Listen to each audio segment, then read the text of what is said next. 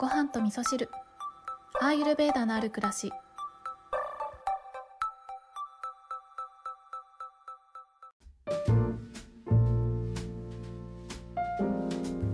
こんにちは。土井京子です、えー今日はですね昨日のお話の中で、えー、と心の中がラジャスの状態になるっていうそんなお話を、えーさせていただいたところがあったので今日は私が自分自身の中で、えー自分の中がラジャスの状態になっていることにうんと気がつくためのサインとしていつもあの気に留めているポイントをお話ししようかなと思うんですけれども、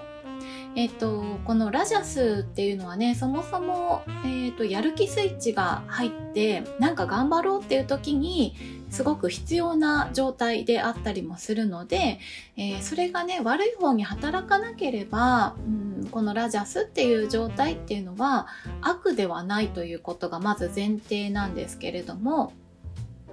えっとそうですね。ラジャスっていうのは昨日のねお話の中でもお伝えしましたけれどもちょっとね暴力的な側面というものがあるので、えーラジャスが強すぎると、えー自分を苦しめたり周りの人を苦しめたりするっていうね、えー怒りのエネルギーに変わってしまったりとか、えー誰かを傷つける自分を傷つけるようなそんな、えー元になってしまったりするのであんまりねあのラジャスが高まりすぎないようにするっていうこと、えー自分でねある程度コントロールするっていうことがすごく大事だなって私は思っていて、えー特にねあの私の中では、うん自分で自分を傷つけるっていうことがとても悲しいなと思うし苦しいなって思うのでそんなことがないように普段からラジャスにならないようにラジャスになりすぎないように気をつける。っていうことを心がけているんですね。で、えーこの心の状態っていうのはね、えー、とその理性だけでどうにかなるところもあるけれどもあの気がつかないうちに変化してるものだったりしますよね。あの自律神経とね連動しているようなところもあったりして、えー自分では気がつかないうちに変化しているっていうことがあったりするのが心だと思うんですよ。なので、えーいつもねそっと見守ってあげながら間違った方向に行きそうになったらあそっちじゃないよっていうことでね自分で調整してあげるっていうことがすごい大事だなって思ってます。で私がね自分の中のラジャスに気がつく、えーポイントとして見ていることの中で、えー特に分かりやすいなって思ってるのは、えっと目の前にあるものの扱い方が雑になってしまう時例えば何か、え携帯をねどこかに置くとき、テーブルに置くときに、すごく、あの、乱暴な置き方をしてしまう。音を立てておくとかね。あとは、あの、ベッドにポンって放り投げちゃう時もあるんですけど、そんな風に物に当たってしまう。もう、これは当たってしまってることに気づかないレベルだと思うんですけれども、物に対しての意識があんまり向いていなくって、ちょっと雑に扱ってしまうっていうのも、私の中では、えー、と自分の中に余裕がちょっとなくなってきているような、えーラジャスのサイン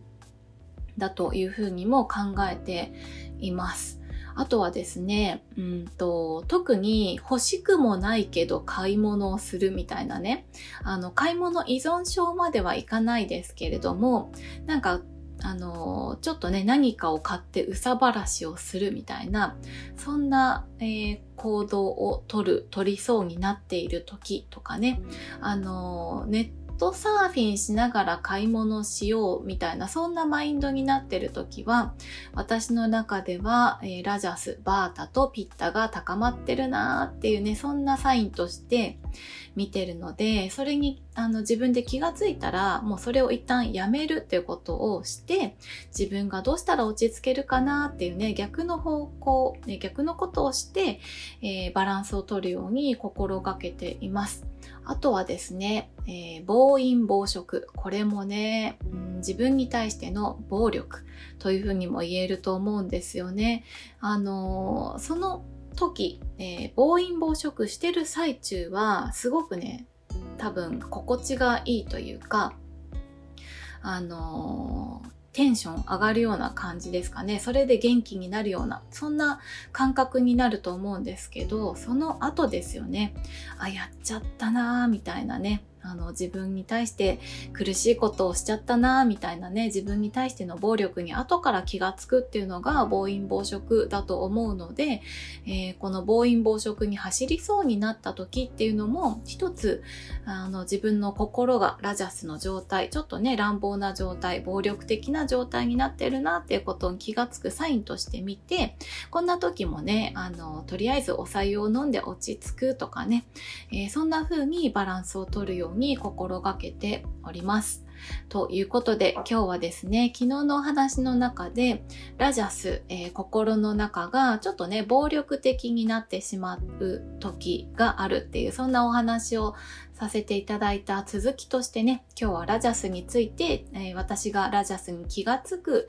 えー、ポイントをお話しさせていただいたんですけれども、本当にね、心っていうのは自分でコントロールしようと思わなければ勝手に動いていってしまって、で、その心をコントロールしないで勝手に動いたまんまにしていくと、どんどんどんどん自分と自分の心、本当の自分っていうのが、あの、乖離して知っていってしまってそれで自分で自分を苦しめるっていうことになってしまうのでいつもねどこか客観的に自分を見てあげる視点っていうのとっても大切だなというふうに思っていてあの昨日のお話の中でもね瞑想するといいよってアユルベーダでは言われてるっていうそんな話もしましたけれどもそうやって勝手に動いていく自分っていうのを客観的にあの見つめてあげるあの親が子供をね見ててあげるみたいなねなんかこう公園でわーって遊びに行っちゃう子供を親が遠くからそっと見守っててあげるみたいなそんな